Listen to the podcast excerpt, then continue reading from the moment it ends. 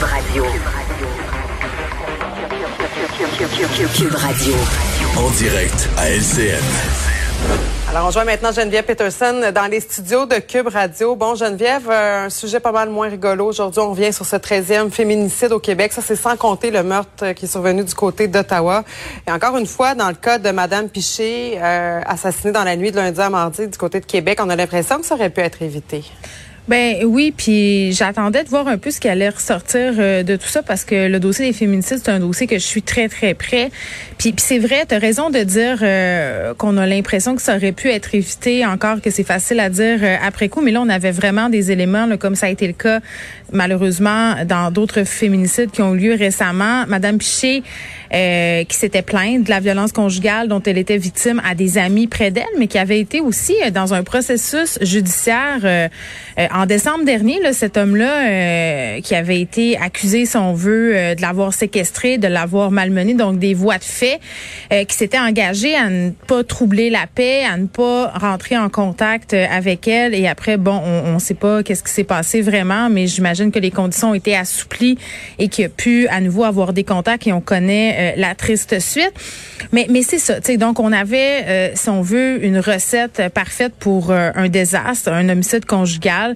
Euh, une recette qu'on voit trop trop souvent. Puis moi, je me pose plusieurs questions là par rapport euh, bon à, ce féminicide là, mais à d'autres aussi. Euh, puis vraiment, je me pose la question. Puis je sais pas c'est quoi la réponse là, mais à partir du moment où tu t'en vas en cours, où tu t'en vas voir la police, euh, par rapport à un épisode de violence conjugale, autrement dit que tu as peur pour toi, pour ta sécurité, pour ton intégrité physique, euh, même si les procédures suivent pas, vont pas jusqu'au bout, même si on n'a pas ce qu'on appelle dans le jargon un 810, donc un interdit de contact, euh, dans quelle mesure? Parce qui n'a pas fonctionné là, dans dans ben, c'est parce que je pense que dissuasif du tout. Oui, mais les, je pense que les conditions ont été assouplies là. C'est ce qui ressortait un peu euh, de ce que j'ai pu comprendre de cette affaire-là. Mais mais tu sais, on a parlé beaucoup là dans la foulée de la remise du rapport sur rebâtir la confiance, euh, de l'indice de dangerosité, tu sais qui est qui est mesuré souvent quand on est rendu à l'étape de la cour. Est-ce qu'on pourrait pas, quand on a des plaintes pour violence conjugale à la police ou que ça se ramasse devant un tribunal, euh, de façon préventive, mesurer cette affaire-là? Puis ça pose toutes sortes de questions éthiques, bien entendu, mais c'est parce qu'à un moment donné, il va peut-être falloir le considérer. Puis c'est compliqué de se mettre dans ces affaires-là parce que, tu sais, je, lisais les commentaires, OK, en dessous euh, des articles qui font état de, de ce féminicide-là, et je voyais beaucoup de commentaires qui allaient dans le sens suivant. Ben, ben tu sais, pourquoi cette victime de violence conjugale, elle reste avec lui? Mm. Pourquoi elle est pas partie? Puis je pense que c'est une idée qui est largement répandue. C'est un préjugé. C'est compliqué, la violence conjugale. Je pense qu'on le rappellera jamais assez, là. Puis pour faire moult entrevues avec des spécialistes de cette question-là, des femmes qui s'occupent de maisons d'hébergement, souvent, il y a bon nombre de va-et-vient entre la situation de couple puis des moments où on quitte. Ça fait partie, si on veut, du processus. Puis il faut jamais oublier que les hommes qui font de la violence conjugale, ils font pas de la violence conjugale 24 heures sur 24. Là, ils sont pas toujours des monstres. Donc, ces femmes-là qui sont en amour avec ces hommes-là, ben, se font avoir, euh, se, se, se, font pogner, entre guillemets. Ils sont de bons parleurs souvent. on le connaît, c'est de la violence conjugale. Là. Beaucoup de femmes ont pu en témoigner. Un épisode de violence, une lune de miel. Souvent, c'est le père de tes enfants aussi. C'est pas facile, là.